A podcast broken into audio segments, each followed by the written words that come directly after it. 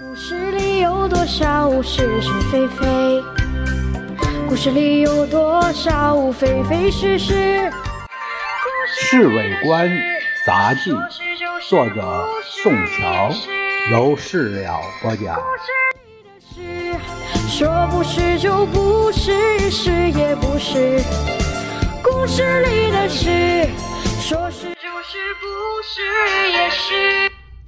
今天听陈秘书说，张群这次从成都来重庆的作用可不小。要不是他在先生面前支持熊式辉，说不定东北行政长官就被陈诚弄到手了。陈诚，他的军政部长不是干得好好吗？我问。还没等陈秘书开口，小张就抢着说：“嘿，京官不如外放。”在中央做个部长，起码有三个人管呢：国副主席、行政院长、副院长。到东北独当一面，就好像满清时候的藩王。但是仍然要听中央指挥呀、啊。我说：“天高皇帝远，当然自由的多。”老杨插嘴。正说着，侍卫长从里面出来，大家连忙住口。杨忠良。老杨连忙跑上去，毕恭毕敬地站在那里。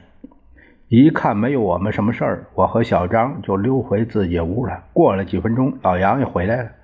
什么事儿？我们都问他。没什么，先生和夫人今天晚上要到特使行馆去吃晚饭。哎，他顺手点了一支香烟。那何必找你吩咐什么话呢？小张问。因为今天晚上警卫方式改变些，到了特使行馆之后，大家不要寸步不离的跟着先生。那为什么呀？我不明白。小陈，你脑筋灵活点啊！因为先生要让美国人看到他的民主作风，其实也是表示对美国人的信任，因为这意思就是在他们那里一定安全。我还是弄不清楚这民主作风和警卫有什么连带关系。太简单了，警卫森严表示提防刺客，随便些就表示不怕刺客。也就是说啊，人民的爱戴，得到人民爱戴，当然是为了先生的民主作风了。小张他所举的理由似通非通，不必绕来绕去的废话，反正上头命令这样。我们就这样做好了。听了老杨的话，我立刻觉得自己刚才刨根问底的态度实在是太无谓。对了，我忘记告诉你们重要事儿，市委长对我们黄金买卖大为赞成，他预备正式加入股份。啊，他准备投资多少？小张和我一起问。他说：“先投两千美金，当然我们不能收他钱，只要照他所说的数目分派应用的利润就行了。”小张和我除了赞成外，没有别的意见好说。马歇尔特使行馆这顿饭可吃了不少时候，先生和夫人七点半到那儿，一直到十一点半才离开，足足四个钟头。陪客只有两个，宋子文和赫尔利大师。看到客厅里富丽堂皇的陈设，我偷偷问老杨：“你瞧，这个王仁林，其实是黄仁林。黄仁林对这个东西，呃，不知道几成报账。对了。”明后天有一有功夫啊，马上去找这个大胖算账，好处不能让他一个人都吞了。老杨正八经说：“老杨，他要是送你几幅字画，不知道你往哪挂呀？”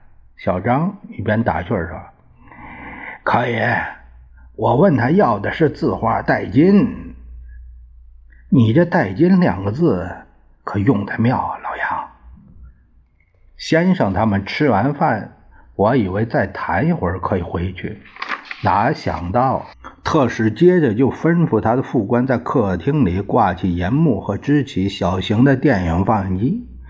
特使的手下也招待我们几个人坐在后手，还给每个人来了一杯冰激凌。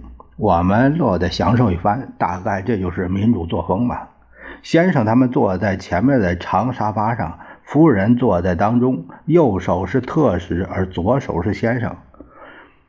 宋子文和赫尔利各自占着一张单人沙发。因为不懂英文，我连这片子名字都不知道。他们说是美国最新出品，我想大概是。反正片中的有跳舞、唱歌，有打仗，男的爱女的，女的又爱另一个男的。有夫人坐在身边解释，先生至少可以懂个六七成。不过我觉得他总是跟着特使和夫人的后面笑，这也难怪。等人家翻译后，反应总是要慢点他们几个人又喝酒又抽烟，真难为了先生。他怕香烟的味道，只用手绢捂鼻子。其实他喝一两杯酒倒无所谓。可是又顾及新生活运动的精神。放映完电影后，先生就说要回官邸，可是特使又挽留夫人喝了一杯绿色的洋酒。先生以白开水奉陪，他因为喝不惯冰水，他们给他倒了一杯温吞水。回到官邸后，差不多快十二点了，可是小张说话的兴致还非常高。你们两个人知道先生最爱看电影的哪一段啊？那可没留神。老杨懒洋洋地说：“他最爱看大腿舞那一段。”小张非常肯定。你怎么知道？因为放映那段的时候，我我看到先生不断的扬起脖子，非常有兴趣。别胡扯，该睡觉。老杨关上了。屋内的电灯。故事里的事，说不是就不是，是也不是。